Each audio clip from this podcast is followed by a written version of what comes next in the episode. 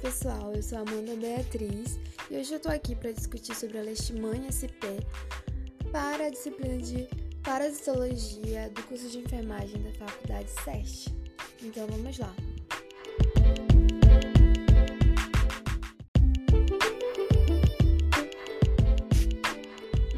A gente vai começar falando a respeito da etiologia desse agente patogênico. Bom, eles nada mais são do que parasitas intracelulares obrigatórios e eles se desenvolvem a partir de um sistema fagocítico mononuclear dos mamíferos suscetíveis, o que na verdade nós conhecemos como macrófagos. Agora, quando a gente aborda a questão morfológica desses parasitos, nós vamos encontrar dois tipos de configurações a respeito.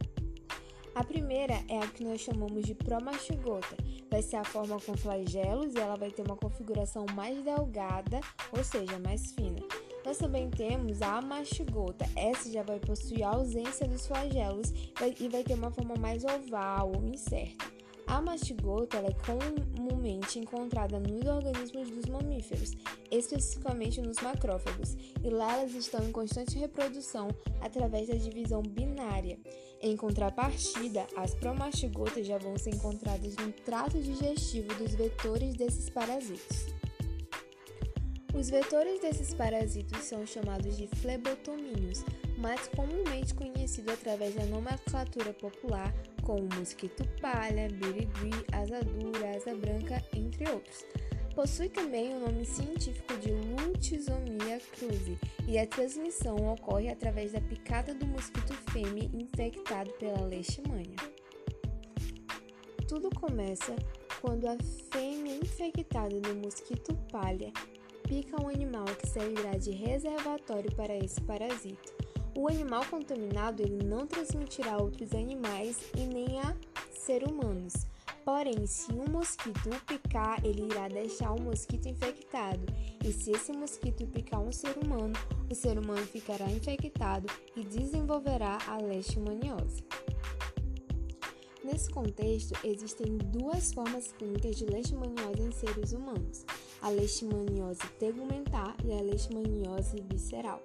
A tegumentar ela é causada por três tipos de leishmania: a L brasiliensis, a L guianensis e a L amazonensis. É ainda dividida em cutânea, que causa úlcera única ou múltiplas, leishmaniose cutânea mucosa, que atinge laringe, boca, faringe e nariz, e leishmaniose cutânea difusa, que vai apresentar lesões difusas não ulceradas por toda a pele falarmos sobre a leishmaniose visceral, é importante ressaltar que ela é causada pelo tipo de leishmania L. infactum chagassi. Esse tipo é mais grave e possui maior letalidade, levando o paciente à perda de peso, anemia, febre e esplenomegalia. Para que haja o diagnóstico da leishmaniose tegumentar, é necessário levar em conta vários fatores, como, por exemplo, o relato do paciente, se o mesmo procede de área endêmica e também as características das úlceras. O diagnóstico definitivo pode ser feito a partir da pesquisa direta do parasita na lesão, com o material obtido por raspada, punção ou biópsia. Este exame específico, ele é direto e é um método de primeira escolha, por ser mais rápido, de menor custo e de fácil execução. No entanto, existem outros métodos que incluem inoculação de material biológico do paciente em animais de laboratório e o teste imunológico conhecido como teste de intradermorreação de Montenegro, entre outros. Quanto ao diagnóstico da leishmaniose visceral, também chamado de calazar, deve ser levado em conta os sinais clínicos que já foram citados aqui nesse podcast. Além disso, também é necessário observar se a pessoa procede de região onde houver casos dessa doença. Pode-se utilizar nesse contexto exames sorológicos específicos, como a imunofluorescência indireta e o ensaio, de um, e o ensaio imunoenzimático.